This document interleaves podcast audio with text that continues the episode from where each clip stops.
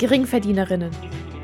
Der Podcast. Ihr hört den Podcast von, mit und für Geringverdienerinnen. Mein Name ist Larry. Und ich bin Babsi. Die elfte Folge hat sich um das Thema Lernen gedreht. Da haben wir euch Lernmethoden vorgestellt oder auch Zeitmanagement fürs Lernen oder auch verschiedene Erfahrungen und Lerntipps. Und da haben wir kurz das Thema Zyklus und auch Lernen mit Zyklus angeschnitten und festgestellt, dass wir da noch ziemlich viel Redebedarf haben. Und weil das ja auch ein tabuisiertes und stigmatisiertes Thema ist, kann man nicht genug darüber sprechen. Es betrifft halt auch mindestens die Hälfte der Bevölkerung. Und ich habe mal aufgeschnappt, dass im Vergleich zu prähistorischen Frauen, die hatten wohl so 50 Zyklen in ihrem Leben, also beziehungsweise 50 Blutungen in ihrem Leben, Oha. weil sie ja auch viel Babys bekommen haben, viel gestillt haben und so. Und jetzt haben die Frauen wohl im Durchschnitt 450 Blutungen in ihrem Leben so. Also Alter. es ist signifikant gestiegen und es passiert ein bisschen öfter und dann ist es ja auch ganz gut, wenn man sich ein bisschen damit auskennt und vor allem, wenn man auch weiß, wie das einen eventuell in seinem Le im eigenen Leben so beeinflussen kann. Mhm. Ja, krass. Das ist ja dann, das ist ja dann verneunfacht. Ja, heftig, oder? Unnormal. Aber die Lebensspanne hat sich ja auch nochmal geändert und so. Also es hat sich ja wirklich sehr viel getan. Ja. seitdem. Das stimmt. Ja, und bevor wir überhaupt so darüber sprechen können, wie sich das halt im Alltag auswirken kann oder auf bestimmte Lebensbereiche, ist halt auch einfach wichtig, dass man einmal versteht, so was ist der Zyklus? Es gibt auf jeden Fall super viele Begriffe dafür, so gerade wie du ja schon gesagt hast, weil es ja auch so ein tabuisiertes Thema ist. Da gibt es dann auch tausend Synonyme, vor allem auch für die Monatsblutung, also ob jetzt Erdbeerwochen oder keine Ahnung, da gibt es auch irgendwie eine Tante oder eine Oma, die dann wohl zu Besuch kommt. Ich weiß es gar nicht. Alter. Also man kann sich das Leben das, ja auch kompliziert machen. Ja, das ist echt. Also wir, wir nennen es Menstruation, Zyklus und so. Also wir bleiben jetzt einfach mal bei den Fachtermini, zumindest soweit wir die kennen. Mhm. Und ähm, ja, der Zyklus, der teilt sich auf in vier Phasen und beginnt halt am ersten Tag der normalen Regelblutung und dauert an bis zum letzten Tag vor der nächsten Blutung dann wieder. Und die Länge variiert halt auch so von menstruierender Person zu menstruierender Person. So, es gibt halt Manche, die haben einen Zyklus von 21 Tagen, manche haben sogar einen Zyklus von 35 Tagen. Bei manchen kommt der mehr mal weniger regelmäßig, manchmal dauert es auch ein bisschen Zeit, bis er sich eingestellt hat. So, es hängt halt immer von sehr, sehr vielen Punkten an ab. Also wir reden auf jeden Fall hier von Durchschnittswerten. Und diejenigen, die einen Zyklus von 35 Tagen haben, das sind auf jeden Fall Gods Favorites so. das ist halt echt so. Man kennt es ja. Der kommt eh immer dann, wenn man ihn nicht gebrauchen kann. Also die, die Blutung. Und umso länger man Zeit hat, umso schöner ist es doch auch. Ja, eben. Also wie gesagt, gibt es vier Phasen. Und zwar die Menstruationsphase, die Follikelphase, die Ovulationsphase und die Lutealphase. Und der Zyklus beginnt mit der Menstruationsphase. Das heißt, die funktionelle Schicht der Gebärmutterschleimhaut wird abgestoßen und die Menstruationsblutung setzt ein. Im Schnitt sind es wohl so drei bis sechs Tage, wie lange man blutet, aber wie gesagt, ist nur ein Durchschnitt. Manche bluten länger, manche bluten kürzer. Manche mehr, manche weniger. Das ist auch alles unterschiedlich. Genau, ja. Und durch diesen Prozess, also dadurch, dass er so viel ausgeschieden wird, verliert der Körper halt auch super viele Nährstoffe, vor allem halt auch Eisen. Und die zweite Phase ist dann die Follikelphase. Das bedeutet, dass die Follikel, also die Eibläschen mit der Eizelle, beginnen in den Eierstöcken heranzureifen und die Gebärmutterschleimhaut wird wieder aufgebaut. Das heißt auch, dass der FSH-Wert anfängt zu steigen und Dadurch, dass die Follikel ja an Größe zunehmen, wird dann auch die Bildung von Östrogen stimuliert.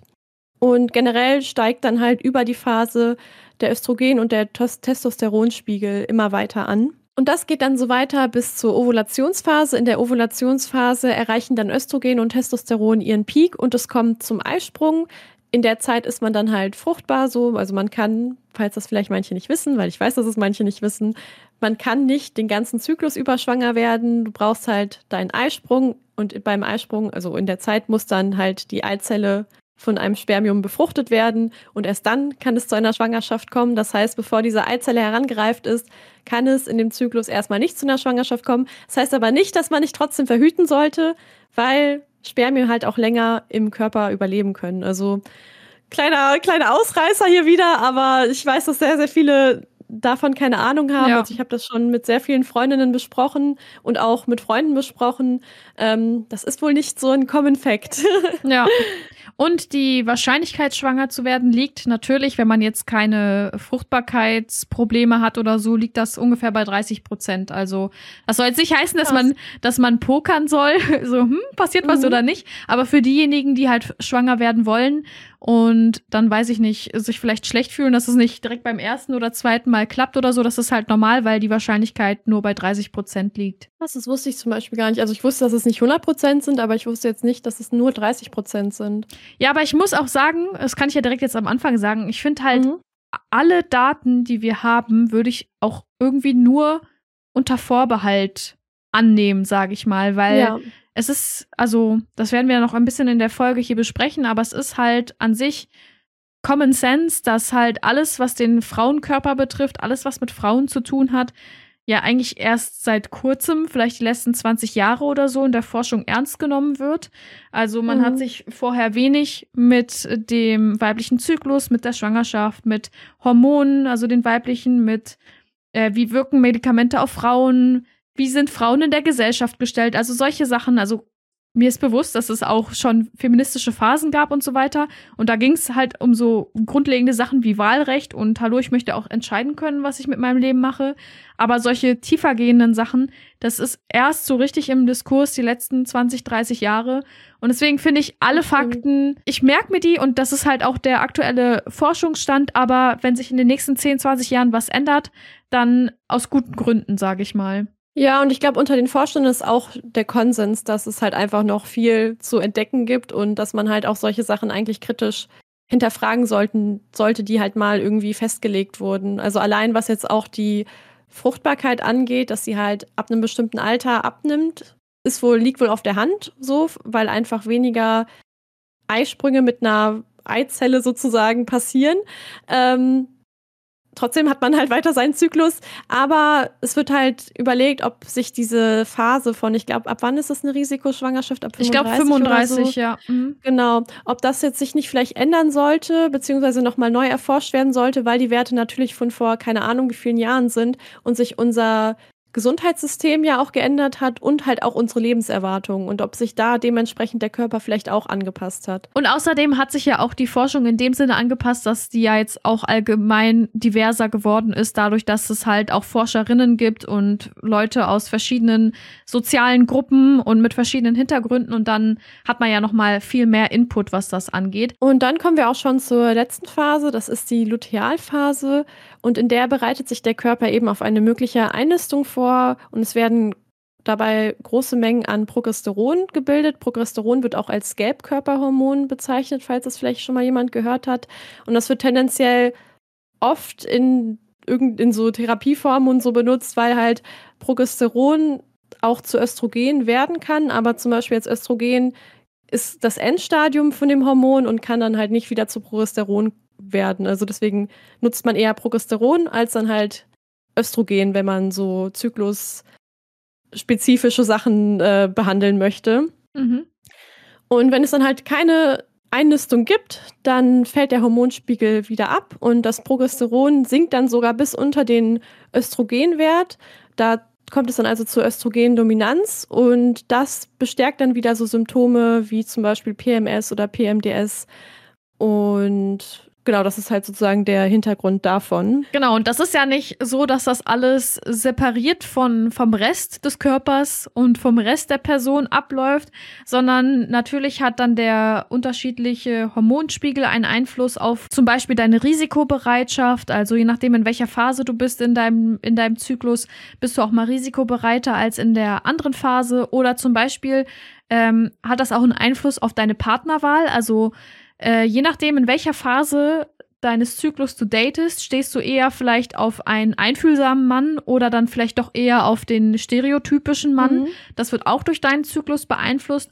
Und das sind natürlich nicht die einzigen Bereiche im Leben, die deinen Zyklus beeinflusst. So, wir haben ja in der Lernfolge, wie gesagt, schon darüber gesprochen. Das kann auch einen Einfluss auf solche Sachen haben, auf deine Leistung. Im Sport hat das einen riesigen Einfluss auf deine Leistung. Wenn du, du bist natürlich äh, in der Menstruationsphase, bist du natürlich schwächer körperlich als jetzt in, in anderen Phasen.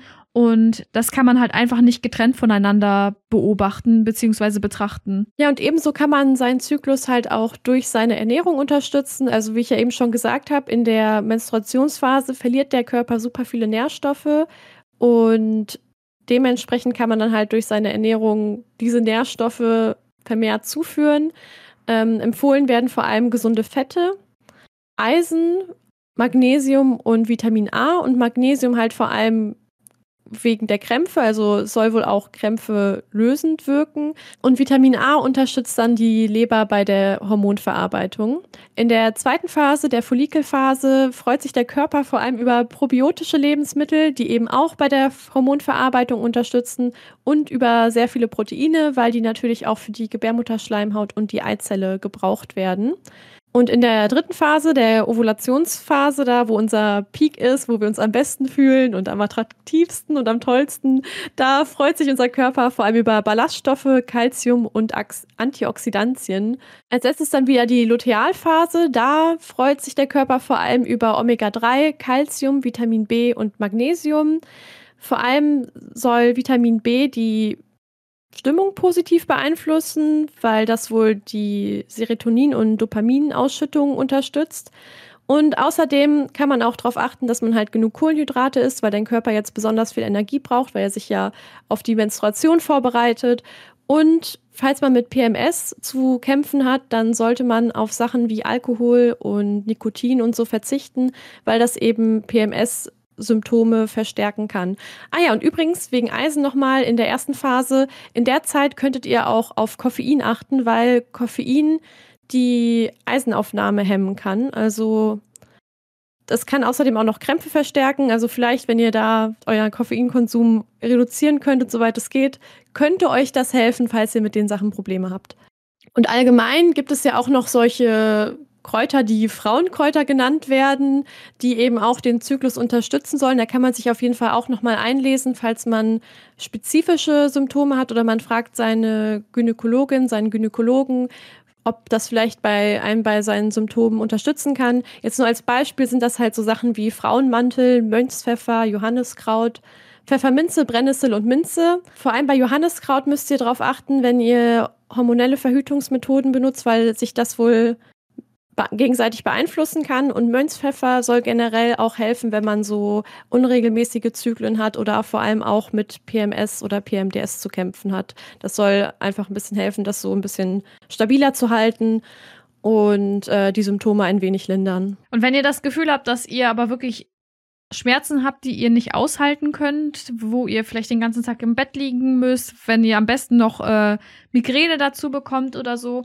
dann lasst euch auf jeden Fall abchecken und auch wenn euch euer erster Gynäkologe oder eure erste Gynäkologe nicht ernst nimmt, geht zu so vielen Ärztinnen und Ärzten, wie es nur geht, weil dann können das natürlich auch so Sachen sein wie Endometriose oder PCOS, die ja nochmal extremer sind von den Auswirkungen auf den Körper im mhm. Zyklus. Mhm. Und das sollte man auf jeden Fall ernst nehmen. Das sollte man nicht abtun als, ja, Frauenschmerzen oder irgendwie sowas. Weil klar, alle Frauen haben Schmerzen während der Periode, aber es gibt halt auch äh, Schwellen, wenn die überschritten werden, dann deuten die oft auf Dinge hin und auf äh, Zustände im Körper, die vielleicht nicht ganz so dem gesunden Körper entsprechen. Ja, vor allem, weil mir auch immer gesagt wird, so ja, das ist ja alles normal und das muss wehtun mhm. und so und anderen geht's ja genauso schlecht oder noch schlechter. Ähm, und vor allem, was du auch gerade gesagt hast, wenn man sich nicht gut beraten fühlt, so dann holt euch noch eine andere Meinung ein. Ihr könnt auch zu Endokrinologen gehen, die sich halt vor allem auf Hormone spezialisiert haben. Äh, die können euch vielleicht auch noch mal eine andere Perspektive auf die ganzen Sachen geben. Ja, genau. Das stimmt, das kann natürlich auch einfach eine Hormon-Imbalance, wie ist das auf Deutsch? Äh, Ungleichgewicht. Ah ja, ein Hormonungleichgewicht sein im Körper oder so. Ne? Es muss jetzt nicht gleich das Schlimmste sein, aka Endometriose. Und natürlich, also man, klar, man ist dann vielleicht auch mal wütend auf einen Arzt oder eine Ärztin, wenn die einen nicht ernst nehmen. Aber Endometriose zum Beispiel ist auch eine Sache, die noch sehr, sehr wenig erforscht ist. Also mhm. es kennen sich auch nicht besonders viele wirklich gut damit aus. So manche, die sich natürlich stetig weiterbilden, die haben dann da schon mal was von gelesen und so, aber die hatten das auf jeden Fall nicht im Studium. Aber wenn die so sensibilisiert dafür sind, dann äh, äh, überweisen die euch wenigstens woanders hin oder sagen, ey, geh mal zu einem Spezialisten oder einer Spezialistin. Aber es ist halt alles, was das Thema betrifft, noch sehr unerforscht und da muss man oft viel eigene Energie reinstecken, wenn man da ja. etwas herauskriegen möchte. Das stimmt. So, jetzt kann man mit seinem Körper aber nicht nur essen, sondern man kann auch mit seinem Körper trainieren. Und wenn man das weiß, dann kann man zum Beispiel auch Verletzungen vorbeugen. Es wird zum Beispiel empfohlen, dass man in der Menstruationsphase, also da hattest du ja eben schon gesagt, so man ist eh so ein bisschen schwächer und angeschlagener. Und deswegen wird halt empfohlen, dass man eher leichte und regenerative Bewegungen macht, also sowas wie Spaziergehen, Yoga, oder was auch immer sich gerade gut anfühlt, auf jeden Fall halt nicht zu viel Belastung und sich dann halt aber auch vielleicht manchmal ein bisschen so überwindet, überhaupt was zu machen, weil man will sich ja oft einfach nur irgendwie einkuscheln und, und liegen bleiben. aber so leichte Bewegung kann halt eben auch bei Krämpfen helfen. Es kann helfen, wenn es dir gerade auch generell nicht so gut geht. Vor allem so frische Luft schnappen wird halt generell immer mal wieder empfohlen. So man kennt es ja, es wird immer gesagt, ja, geh doch mal in die frische Luft, dann wird schon wieder besser. aber es hat zumindest auch einen einen, positiven Effekt auf den Zyklus. Und mit dem Fortschreiten der Zyklusphasen äh, kann man dann auch immer mehr in Krafttraining und in den Muskelaufbau einsteigen. Denn umso mehr der Östrogenspiegel steigt, desto höher ist auch die Leistungszunahme, weil Östrogen ja einen anabolen, also einen muskelaufbauenden Effekt hat. Und es wird halt auch Intervalltraining empfohlen, weil man dann ja so von allem eigentlich das Beste hat. Und wie ich es ja eben erklärt habe, so der Östrogenspiegel steigt einfach immer weiter. Das heißt, man kann auch sein Training immer mehr intensivieren, sollte dann aber halt schauen, dass man ab der Lutealphase wieder ein bisschen mehr reduziert und zurückgeht, weil ja die verstärkte Progesteron Ausschüttung einen katabolen Effekt hat, also einen muskelabbauenden Effekt. Außerdem hat man auch mehr Wassereinlagerung, zumindest meistens. Manchmal nimmt man auch ein bisschen mehr an Gewicht zu und vor allem lockern sich halt auch die Bänder. Und das heißt, dass das Verletzungsrisiko in der Zeit halt auch immer mehr steigt. Krass. Und so fünf Tage, genau fünf Tage bevor die Menstruation einsetzt, sollte man dann halt besonders vorsichtig sein oder halt besonders viele stärkende Übungen machen. Also, dass man dann halt nicht wild rumspringt, sondern vielleicht mit ein bisschen mehr System und so. Ähm, oder jetzt nicht irgendwie, keine Ahnung, den nächsten äh, hier Ninja-Run macht oder so. ja, crazy. Ich würde jetzt würde ich gerne wissen, ob ich meine drei Bänderrisse in, genau in dieser Phase bekommen habe.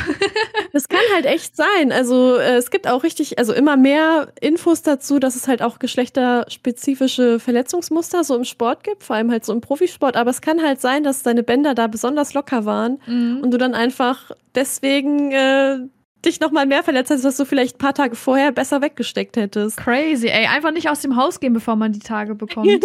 das würde ich jetzt nicht empfehlen, aber Aber wenn man auf Nummer sicher gehen will, ist das vielleicht was. Wobei ich mir zu Hause auch immer gut wehtun kann.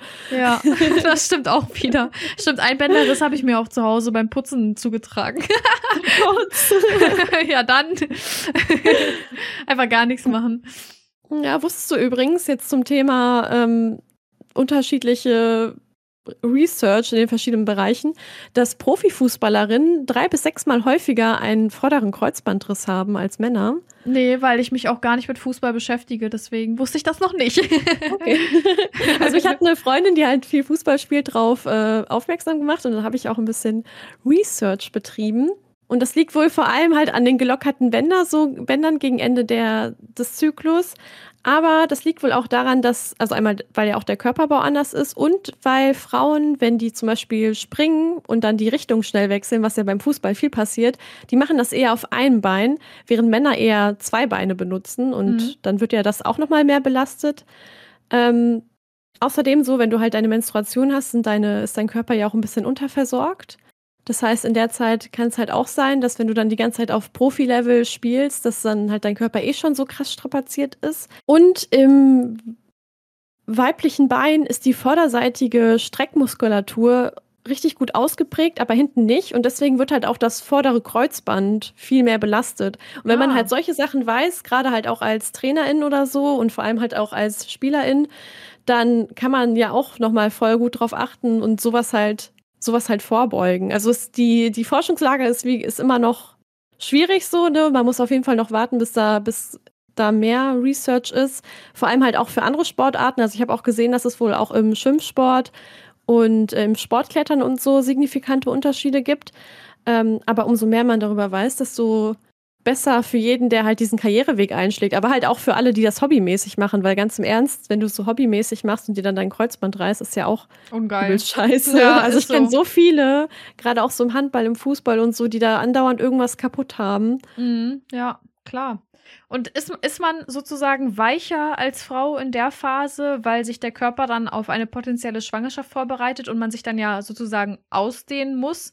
Zwar jetzt nicht natürlich Mhm. direkt, weil man wird ja, man kriegt ja nicht direkt einen dicken Bauch, sage ich mal. Das dauert ja ein paar Monate. Aber wird man deswegen weicher oder woran liegt das, dass, dass die Bänder und alles Mögliche so ein bisschen empfindlicher werden? Ja, wenn ich das richtig verstanden habe, dann ist genau das auch der Hintergrund dahinter. Also du wirst einfach generell so ein bisschen lockerer und so, weil wenn sich dann halt eine Eizelle einnistet, dann muss der Körper ja, also was da alles abgeht, wenn sich da so ein Kind ausbildet, wie sich auch die Organe verschieben und so. Ich finde das so wild. Und dafür wird quasi ja schon mal vorgesorgt, weil du kannst nicht von heute auf morgen äh, deinen ganzen Körper umstellen. So, der braucht da ein bisschen Zeit für, zumindest wenn er sich danach wieder zurückbilden will, was der ja auch einfach schafft. Ich finde es so krass. Ich finde das auch so abgespaced, ne? Das, der weibliche Körper ist einfach crazy faszinierend so. Und Ja. so schade, dass man das einfach so lange ignoriert hat, weil, hallo, das wäre so nice, jetzt schon das zu wissen, was wir in 20 Jahren vielleicht erst wissen werden. Weil dann könnte man ja, Ja. jetzt schon auf den ganzen Sachen aufbauen. Aber krass einfach, so was, was quasi geleistet wird jeden Monat. Und dann wird so, wird sich lustig darüber gemacht, wenn es einer Frau äh, in einer bestimmten Zyklusphase irgendwie scheiße geht, wo ich mir denke, hä, ist doch einfach logisch, wenn dein ganzer Körper sich alle paar Tage verändert, eigentlich. Ja, und allein halt auch so mit den ganzen Hormonwechseln und so, das ist ja auch super anstrengend. Ja. für, für alles, ne? Und wenn, wie du schon gesagt hast, wenn sich dann noch so physisch voll viel verändert, es ist einfach wild, dass dann halt auch irgendwie so erwartet wird, dass man jeden Tag so das gleiche, die gleich, gleiche Leistung gibt, die gleiche Stimmung hat und keine Ahnung was. Ja. Übrigens habe ich zum Beispiel auch ein bisschen was gelesen, jetzt nicht über, über Fußballerinnen, aber über Leistungssportlerinnen allgemein. Und dass es ganz lange in Anführungsstrichen normal war, dass Leistungssportlerinnen ihren Zyklus verloren haben, sage ich mal. Also, dass der Mhm. irgendwann mal, also zumindest die Blutung hat nicht mehr stattgefunden. Ob jetzt gar kein Zyklus dann stattgefunden hat, weiß ich natürlich nicht. Nur weil man keine Blutung hat, heißt das ja jetzt nicht per se, dass der Zyklus gar nicht stattfindet. Aber natürlich, wenn das über einen langen Zeitraum geschieht und so weiter, ist das ja natürlich nochmal was anderes. Aber halt gerade im Leistungssport, weil Frauen sozusagen eher wie Männer trainiert haben, haben sie dadurch die Blutung verloren und natürlich dadurch auch den ganzen Körper und den ganzen Hormonhaushalt durcheinander gebracht, was halt super schädlich für den Körper Mhm. ist. Und das wollte ich jetzt auch nochmal erwähnen, um halt einfach darauf aufmerksam zu machen, falls uns gerade eine Leistungssportlerin zuhört und seit sechs Monaten ihre Tage nicht mehr hat, dass man vielleicht das mal abchecken sollte.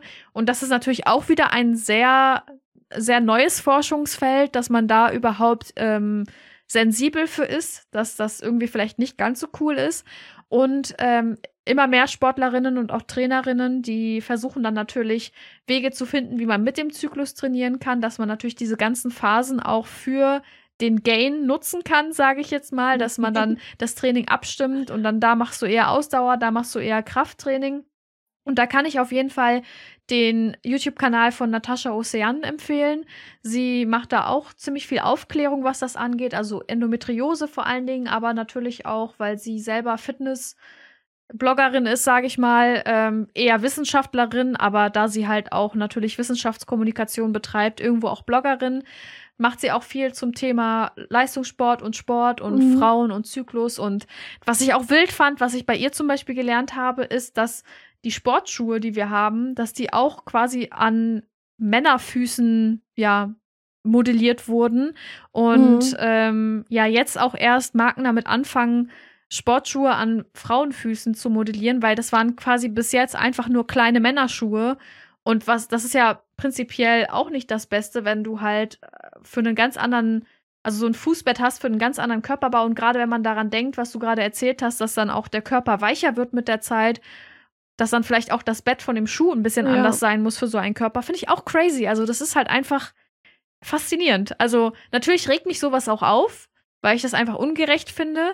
Aber wenn man so seine Emotionen irgendwie äh, da zur Seite schieben kann, ist das wirklich sehr faszinierend, was da, woran man nicht alles denken kann, wenn man möchte. Ja, und vor allem, es liegt ja eigentlich auch auf der Hand, ne? Also, was du jetzt auch eben meintest mit dem Körperbau, ich habe mir mal so Durchschnittswerte angeguckt, wie sich der weibliche Körperbau vom männlichen unterscheidet.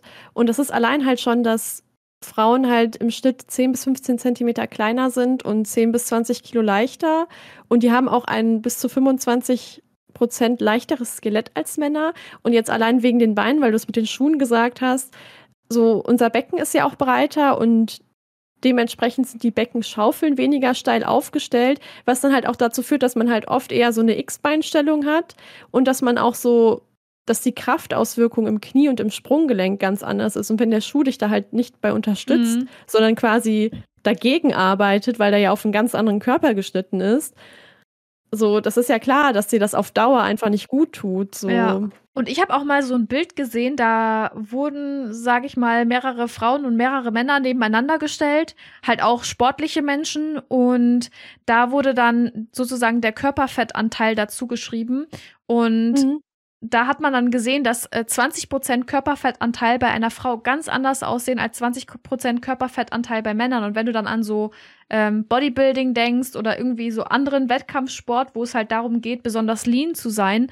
dann kannst du dir ja auch vorstellen, dass wenn du dich an den männlichen Richtwert richtest, und ich weiß jetzt nicht, wie da die Richtwerte sind, aber sagen wir mal, man soll nur 12% Körperfettanteil haben, um in der und der Klasse irgendwie was machen zu können, mhm. dann bist du ja als Frau unter Umständen sehr unterbefettet, sage ich jetzt mal, wenn du mit 12 Prozent ja. dahin gehst, weil Frauen an sich einen höheren, äh, einen höheren Körperfettanteil haben. Und wenn du natürlich dann noch irgendwie darüber nachdenkst, so ja, der ganze Körper und dann kommen noch die Brüste dazu, die ja an sich nur Fett sind und ein bisschen Milchdrüsen, dann machen die ja schon auch einen Teil des Körperfettanteils aus, den Männer halt eben nicht haben. Und dann muss man da ja auch bedenken, dass du dann Frauen nicht nach denselben Maßstäben bewerten kannst wie Männer. Und wenn ich das herausfinde, werde ich äh, noch, also nochmal finde das Bild, werde ich das auch in den Show Notes verlinken, mhm. weil das mhm. fand ich schon sehr krass. Also Frauen sind mit einem hö höheren Körperfettanteil genauso lean wie Männer mit einem niedrigeren Körperfettanteil. Also zum Beispiel vom optischen, vom ästhetischen sehen Männer und Frauen gleich aus, was die Muskeln angeht und so weiter, wenn eine Frau zum Beispiel 15% und ein Mann 10% Körperfettanteil hat, wenn du verstehst, was, was ich meine. Ja, ich verstehe. Also ich würde jetzt voll gerne das Bild sehen. Ich hoffe, dass du das später noch findest. Ich hoffe auch, ja. Ähm, weil es klingt echt super interessant. Jetzt, als du es gesagt hast, hat auch irgendwie was in meinem Kopf geklingelt. Ich meine nämlich auch, jetzt aber nagelt mich auch nicht auf den Zahlen fest, aber ich meine, Frauen brauchen für einen funktionierenden Zyklus 13 Prozent, mhm. so und darunter wird der, wird sich das halt negativ darauf auswirken. Und ich meine, Männer brauchen, damit halt alles in ihrem Körper normal funktioniert, nur 7 bis 8 Prozent Körperfett. So, und deswegen sind halt auch so Sachen übrigens, ne, wieder Diet Culture und was so Trend ist und so. Äh, es wird ja ganz oft bei Frauen auch irgendwie gesagt, so ja, hier dieser Muffin-Top, also der untere Bauch, dass da halt, dass er nicht ganz glatt ist und nicht einfach so runtergeht, sag ich jetzt mal. Ähm, dass das halt daran liegt, dass sie irgendwie zu viel Körperfett haben und die müssen ja nur noch dünner werden und keine Ahnung was so. Das stimmt aber auch nicht. Dieser kleine Muffintop ist quasi hier die Urwampe von der Katze. Ja, da habe ich auch gerade dran gedacht. Genau, um halt unsere Organe zu schützen und halt auch vor allem unsere Gebärmutter zu schützen. So, also das ist gebraucht, das ist gewollt, dass wir das da haben und das ist eigentlich auch kein schlechtes Zeichen, wenn du das hast. So, also Vielleicht kann man seinen Körper auch so nochmal anders, anders anfangen zu lieben.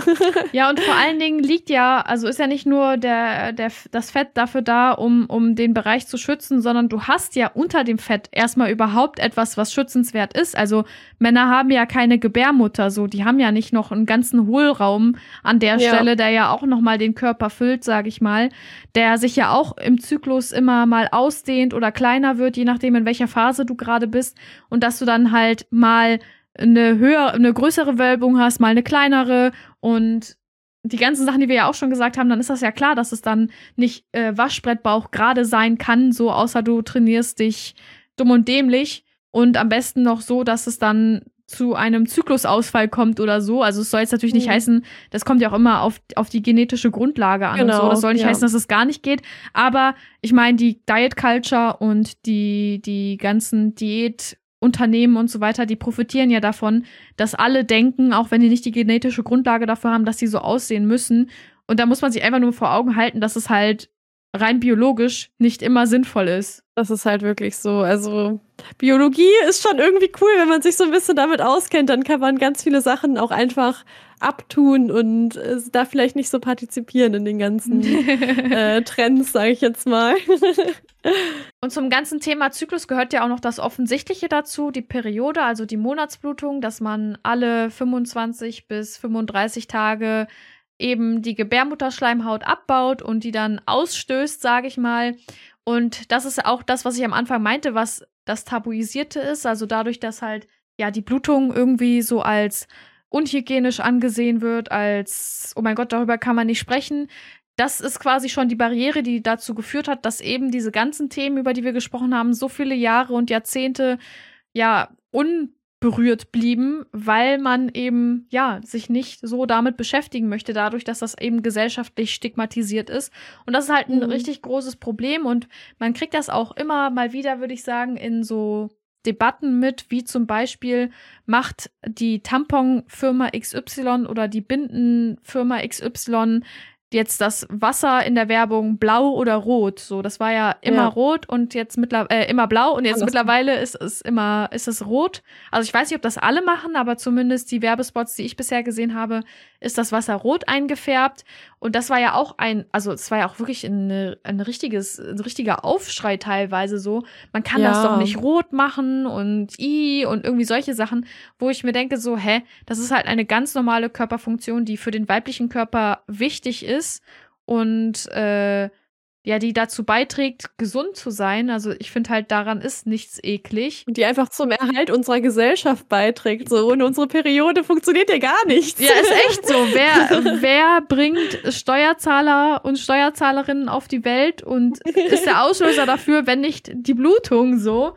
beziehungsweise die ausbleibende Blutung? Also es ist ja etwas ganz Normales und ich finde, Jetzt, wenn ich auch an die anderen Debatten denke, über die können wir auch noch sprechen, aber ich finde, das ist halt auch noch mal so einfach ein Indiz dafür, dass wir in einer männerdominierten Gesellschaft leben, weil sonst würdest du solche Sachen nicht versuchen auszublenden oder nichts damit zu tun haben wollen, weil es gibt ja immer noch Leute, die der Meinung sind, es würde keine patriarchale Struktur existieren oder so, aber du findest ja in jeder möglichen Debatte oder so immer wieder Indizien dafür. Und das ist halt, finde ich halt auch so eine Sache, auch dass das, wie wir das ja schon mhm. erwähnt haben, in der Forschung gar nicht so ähm, ja, interessant war bisher, weil ja auch lange Zeit nur Männer studieren durften, lange Zeit nur Männer ähm, ja, Credits bekommen haben für Forschung, Geld für Forschung bekommen haben.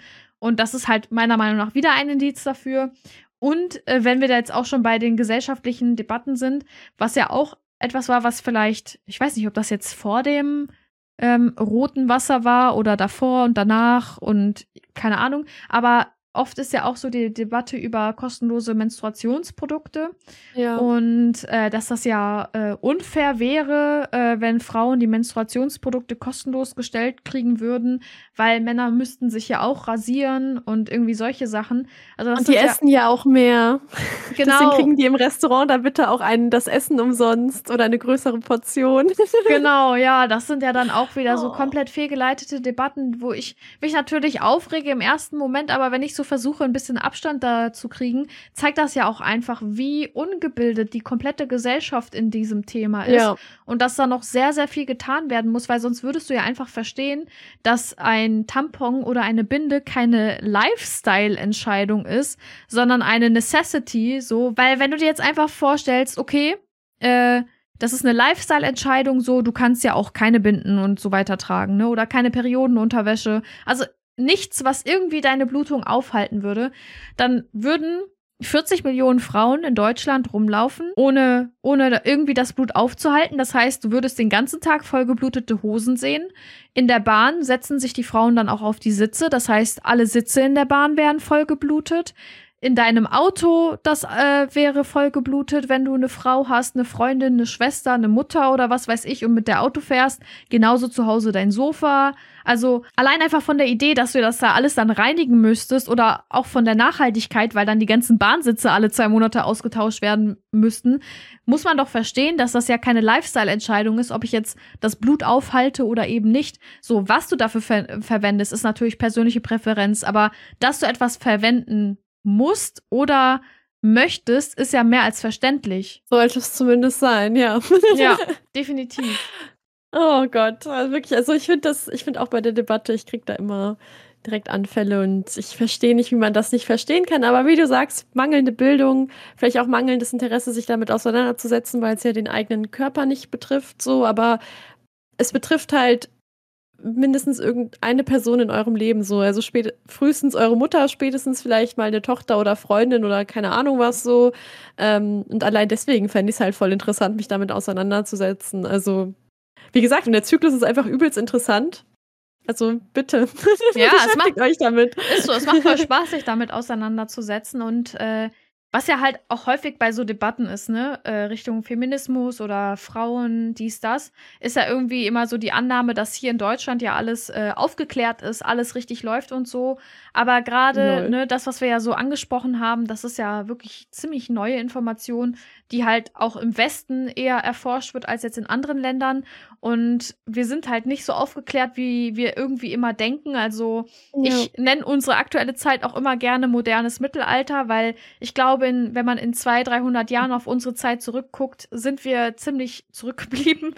Und deswegen finde ich es halt auch immer schwierig zu sagen, ja, bei uns ist alles so perfekt. Ich meine, allein so wie viel Diskussion es auch so zu Sachen wie PMS gibt oder jetzt halt auch seit neuestem eher die kleine Nische von PMDS, die aber ja wohl auch mehr Frauen bzw. Menstru menstruierende Personen betrifft, als man denkt.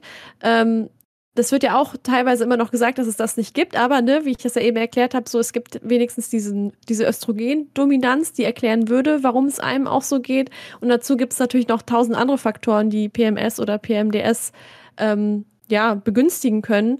Und dass man da trotzdem irgendwie, wenn man das anspricht, vor allem halt auch so im medizinischen Kontext, teilweise einfach belächelt wird, so von wegen, ja, hier Modeerscheinung, keine mhm. Ahnung was, ist halt einfach super traurig und Sinnbild für unser modernes Mutter Mittelalter. Ja, genau.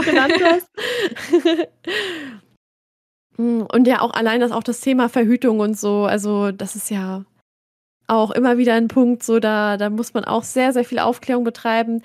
Man kriegt auch sehr viele wilde Informationen auch von GynäkologInnen. Also ich habe da schon von Leuten gehört, die haben mir da irgendwie Sachen weitergetragen, äh, dass dann irgendwie gesagt wird, keine Ahnung, wenn du jetzt hormonell verhüten möchtest und die, du nimmst ja die Pille oral ein und deswegen wirkt die im ganzen Körper und wenn du dir was, eine Spirale oder so einsetzen lässt, dann wirkt die ja nur im Uterus so, weil das ja, ja, da eingesetzt ist, was ja totaler Quatsch ist, weil ja alles trotzdem vom Körper aufgenommen wird und so, also Hormonen, die, die Hormone werden woanders produziert, so, die werden ja auch vom Blut aufgenommen, so, das funktioniert doch nur im ganzen Körper. Du kannst gar nicht nur lokal verhüten, außer du benutzt halt nicht hormonelle Verhütung.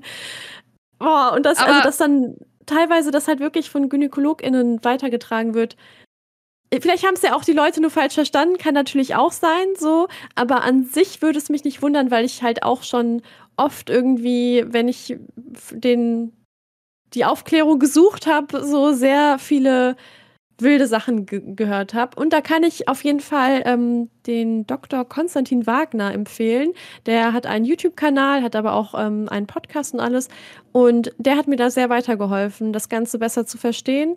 Und ja, ich finde, der bereitet das auch immer sehr informativ auf und halt auch ohne, dass er da irgendwie groß um die Sachen drum redet, sondern halt, er kommt auch immer sehr gut auf den Punkt. Aber vielleicht gibt es ja auch äh, Menschen, die eine Gebärmutter aus Stahl haben und dann, und dann, und dann gehen die Hormone nicht aus der Gebärmutter raus in den Blutkreislauf oder so. Ja, maybe. Vielleicht muss man ja auch einfach nur immer einen Gürtel, einen Gürtel tragen, dann kommen die Sachen auch nicht mehr nach oben. Ja, wenn du, wenn du einen Keuschheitsgürtel trägst, Larry, wenn du einen Keuschheitsgürtel trägst, dann, dann ist alles in Ordnung. Dann. Ach, und jetzt übrigens äh, hormonelle Verhütung. Ähm, viele verstehen das ja auch nicht oder wissen es halt nicht, dass, was da halt nicht so passiert. Also ich will da jetzt auch gar nicht zu sehr irgendwie ins Detail gehen, aber grundsätzlich wird halt der Eisprung unterdrückt und es werden dir halt extern, nämlich durch die Verhütungsmethode, Hormone zugesetzt sozusagen. Ähm, was jetzt einfach auch wichtig nochmal ist zu beachten, zum Beispiel beim Profisport wird überlegt, ob das sinnvoll ist, dass man vielleicht hormonell verhütet, um dann halt das Verletzungsrisiko zu äh, vermindern.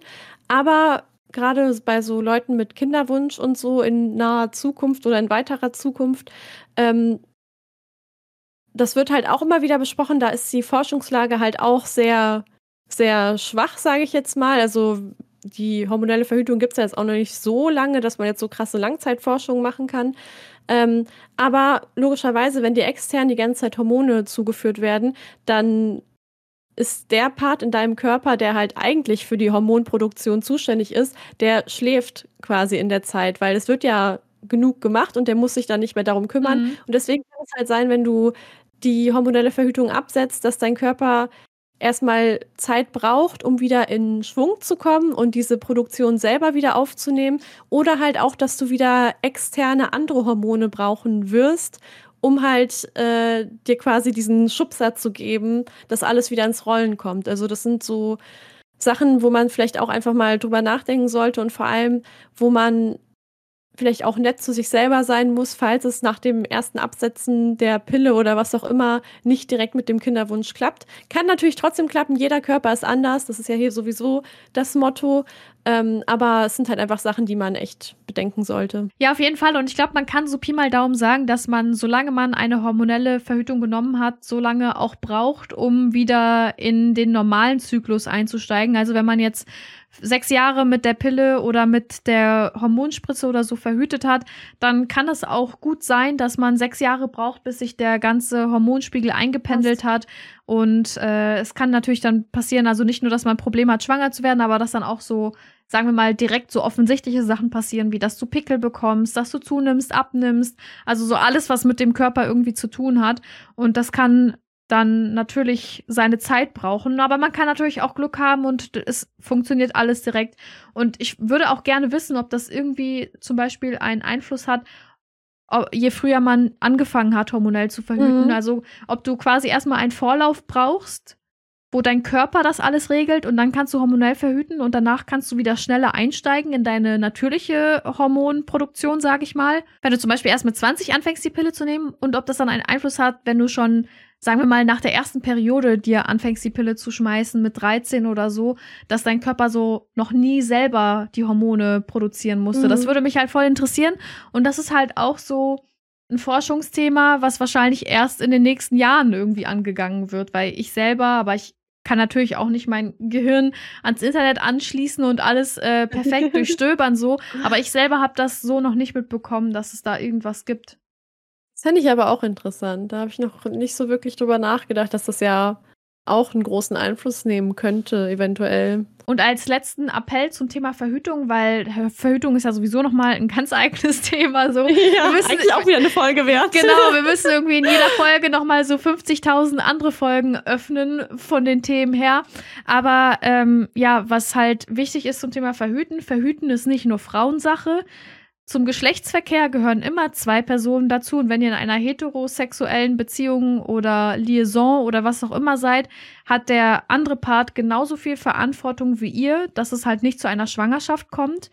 Und da müssen sich, finde ich, beide Parteien mit beschäftigen. Mhm. Es gibt ganz viele Alternativen, die halt eben nicht hormonell funktionieren. Da müssen sich dann aber natürlich auch beide ähm, mit auseinandersetzen. Und vor allen Dingen gibt es bei Männern, was ich persönlich richtig gut finde, die Vasektomie. Die ist reversibel, das heißt, man kann das auch wieder rückgängig machen. Das heißt, wenn ein Typ mit 18 sagt, ey, ich möchte keine Kinder kriegen, bis ich 40 bin, dann kann man eine Vasektomie machen lassen und dann die mit 40 wieder rückgängig machen lassen. Also ich weiß jetzt nicht, wie das ist, wenn die 20 Jahre besteht, bestanden hat, aber da kann ich man glaube, sich ja auch noch mal auf den Style an, wie die gemacht wurde. Also ich kenne das ist auch so, dass halt bei manchen ist es auch irreversibel, weil die ähm, Leute dann halt auch extra darauf achten, dass die einen großen Abstand dazwischen schneiden, damit das ja. halt nicht wieder von alleine zuwächst und so. Also wenn es einen betrifft, dann muss man sich natürlich damit beschäftigen, aber vom Prinzip her ist das reversibel, das heißt, man kann es rückgängig machen, also sowas ist dann auch immer gut für die Partnerin, wenn sie keine Hormone nehmen möchte und das ist auch ziemlich, ne, also eine ziemlich sichere Methode. Natürlich kann es mit jeder Verhütungsmethode immer zu einer Schwangerschaft kommen und da gibt es ja dann auch äh, viele Optionen, ob man das Kind jetzt austragen möchte oder nicht. Aber ich sag immer so den, den Männern, denen ich häufig begegne, die halt irgendwie der Meinung sind, Verhütung ist nur Frauensache, sich mit Verhütung auseinanderzusetzen, eine Vasektomie oder ein Kondom oder was auch immer man da machen kann, ist immer günstiger als 18 Jahre lang Unterhalt zu bezahlen. Deswegen denkt mal vielleicht darüber nach. Also sei kein Dummi, nutz ein Gummi, wenn ich jemand das bei der Stufe zitieren darf. Also mein Kopf hat jetzt aber die ganze Zeit im Hintergrund noch gearbeitet, weil du ja eben das mit der neuen Werbung erzählt hast, dass da jetzt mhm. äh, rotes, rot gefärbtes Wasser genutzt wird. Und ich habe dir doch vor ein paar Tagen, habe ich dir so einen Artikel geschickt, ähm, dass jetzt festgestellt wurde, dass die Periodenprodukte einfach immer nur mit Wasser getestet wurden. Also es wird mhm. bei Periodenprodukten halt immer ange angegeben, wie viel Blut die wohl ungefähr aufnehmen können. Es gibt ja Sachen, die sind gut für eine schwache Periode, manche sind gut für richtig starke Tage, so, damit man halt auch einfach besser einschätzen kann, so, oh, was brauche ich heute, damit ich ja. entspannt zur Arbeit gehen kann und keine Ahnung was so. Ähm, und ich fand das so krass, dass die halt einfach die Sachen mit Wasser testen, was ja eine ganz andere, ich weiß nicht, ob das Wort richtig ist, Viskosität oder so hat. Also ja. es ist ja wirklich eine ganz andere Flüssigkeit als Blut. Und das halt dementsprechend haben sich jetzt wohl bei den meisten Periodenprodukten diese Angaben halbiert. Also krass. Einfach wild. Sogar halbiert. Das ist auch, also das ist auch wieder so ignorant, ne? Ja. Vor allen Dingen, wenn du mal, wenn man mal so darüber nachdenkt, welche Konsistenz das hat. Also das ist ja noch nicht mal so, äh, wie wenn du dich schneidest und dann so relativ flüssiges Blut ähm, rausläuft. Man hat ja auch noch die Gebärmutterschleimhaut, die mit da drin ist. Das heißt, mhm. es kann mhm. auch mal klumpig sein. Also es ist ja eine ganz andere Konsistenz als Wasser zu eine Million Prozent. ja. Und auch als in Anführungsstrichen normales Blut. Also, da, dass man das dann halt einfach so meint, irgendwie testen zu wollen, das ist ja auch irgendwie so ein bisschen wie mit den, wie mit den Autos, die ja auch irgendwie, geht's genau beim, beim Verbrauch, beim Spritverbrauch, die werden ja auch auf ja so simuliert irgendwie auf so ja. einer Fahrbahn, die ja keine richtige Fahrbahn ist, sondern wie so ein Laufband fürs Auto. Und das ist natürlich alles gerade und was weiß ich. Und dann hast du einen Verbrauch von nur 5 Litern auf 100, aber wenn die dann auf äh, wenn die dann wirklich auf der Straße fahren, verbrauchen die auf einmal sechs Liter. So, weißt du, das ist genau das gleiche jetzt mit den Tampons. Einfach peinlich. das ist wirklich, also mich hat das wirklich schockiert. Ich bin davon ausgegangen, dass das halt immer damit getestet wird oder halt mit einem Blutersatzprodukt, was auch immer. Das ist ja chemisch alles möglich, das ja, zu machen. Ja, eben. Du musst ja nur ein bisschen Wasser mit Maisstärke mischen und dann hast du es ja schon ein bisschen dickflüssiger. Also wenigstens ja. das muss man doch machen. naja, also, falls ihr nochmal eure Periodenprodukte äh, checken wollt oder überdenken wollt, dann ist das auf jeden Fall hier der Hint dafür. Ja, definitiv.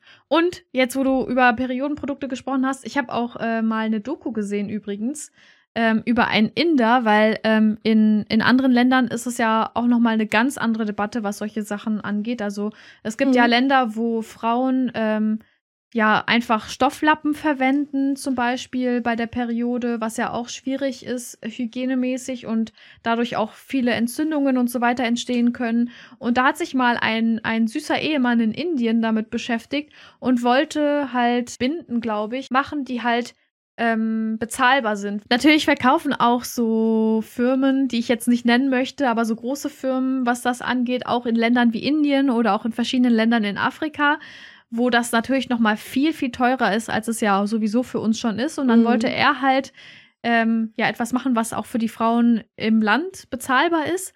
Und weil das Thema da noch mal so viel mehr stigmatisiert ist als bei uns, hat sich die Frau von ihm so dafür geschämt, dass sie ihn verlassen hat.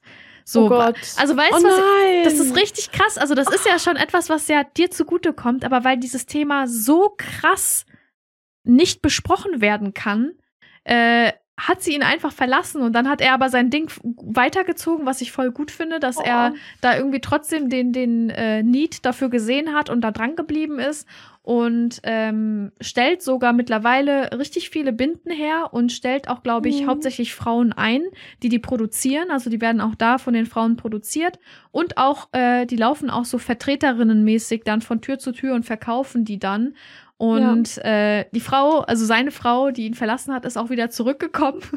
Aber ich fand das irgendwie lustig, auch dann das Interview von den beiden zu sehen, weil man hat schon so gemerkt, so sie hat es akzeptiert, aber es ist halt noch super unangenehm und sie kann mhm. irgendwie noch nicht so was damit anfangen, warum sich ihr Mann jetzt mit so einem Thema beschäftigt. Also das, also das ja. war, das hat mir im Herzen wehgetan für ihn. Das war aber auch irgendwie lustig und es war halt auch super cool zu sehen, dass, dass es halt auch in anderen Ländern Menschen gibt, die sich da irgendwie so ein bisschen für einsetzen, da irgendwie was zu machen. Und wenn ich die finde, dann werde ich die natürlich auch in den Show Notes verlinken. Das finde ich, also das ist auf jeden Fall sehr empfehlenswert, sich das anzugucken. Richtiger King, ey. Ich finde den ja richtig süß. Aber ja. mein Herz ist gerade schon ein bisschen gebrochen. Mann, ey. ja. oh Gott, wie süß. Oh nein. Jetzt bin ich gespannt, wie der aussieht. Ich werde mich da bestimmt wieder zu sehr reinsteigern. aber zu diesen kulturellen Unterschieden, ich glaube, das Buch haben wir schon mal empfohlen. Ich sage es aber nochmal und wir werden es auch nochmal verlinken. Periode ist politisch von Franka Frei. Das fand ich sehr gut aufgearbeitet, was es für Unterschiede in den verschiedenen Kulturen gibt, wie über Periode gesprochen wird und wie wichtig es ist, dass man halt darüber spricht und so tabufrei wie möglich.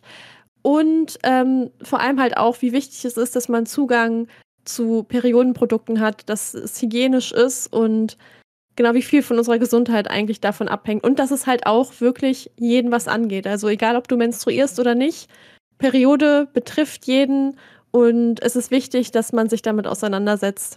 Und ich glaube, Franka Frei hat sogar auch einen Podcast, der heißt Tabufrei. Ähm, und da hat sie auch nochmal drüber gesprochen. Der wird auch nochmal verlinkt. Ja, auf jeden Fall. Also Leute, sprecht über die Periode, ähm, dealt eure Tampons nicht im Verborgenen, so wie wir das früher gemacht haben, als wir jünger waren. Zeigt sie stolz. Zeigt sie stolz. stolz. in die Klasse halten genau. und sagen, hier, wer braucht einen Tampon?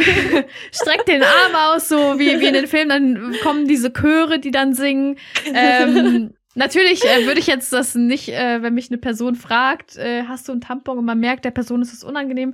Ich würde sie jetzt natürlich auch nicht unbedingt in eine unangenehme Situation bringen wollen, ja. aber wenn es sozusagen nur um euch geht, dann ähm, rennt mit dem Thema rum, sprecht darüber, sprecht vor allen Dingen mit euren Freundinnen und Bekannten darüber oder mit euren Kolleginnen. Ich, ich erfahre das immer wieder, egal ob ich jetzt darüber spreche oder ich andere Leute beobachte, wie die darüber sprechen, dass das eigentlich die meisten sehr positiv aufnehmen und sich darüber freuen freuen, dass man offen ja. darüber sprechen kann. Das hilft ja auch, dass man sich irgendwie nicht so illegal fühlt, sage ich mal, äh, wenn man dann irgendwie Probleme hat, was das angeht oder so. Also ähm, das muss kein Tabuthema sein, das soll kein Tabuthema sein und meiner Meinung nach darf das kein Tabuthema sein. Kann ich zu 100% unterschreiben und geht zur Vorsorgeuntersuchung mindestens einmal im Jahr, wenn ihr hormonell verhütet, jedes halbe Jahr Kümmert euch um euch, kümmert euch um eure Gesundheit, achtet auf euren Körper und unterstützt euch so gut es geht. Geringverdienerinnen. Eine Produktion von Babsi und Larry. Musik Lippy and the Overtimers. Teilt die Folge mit allen Menstruierenden und euren Partnern und Partnerinnen. Vielen Dank fürs Zuhören und bis bald.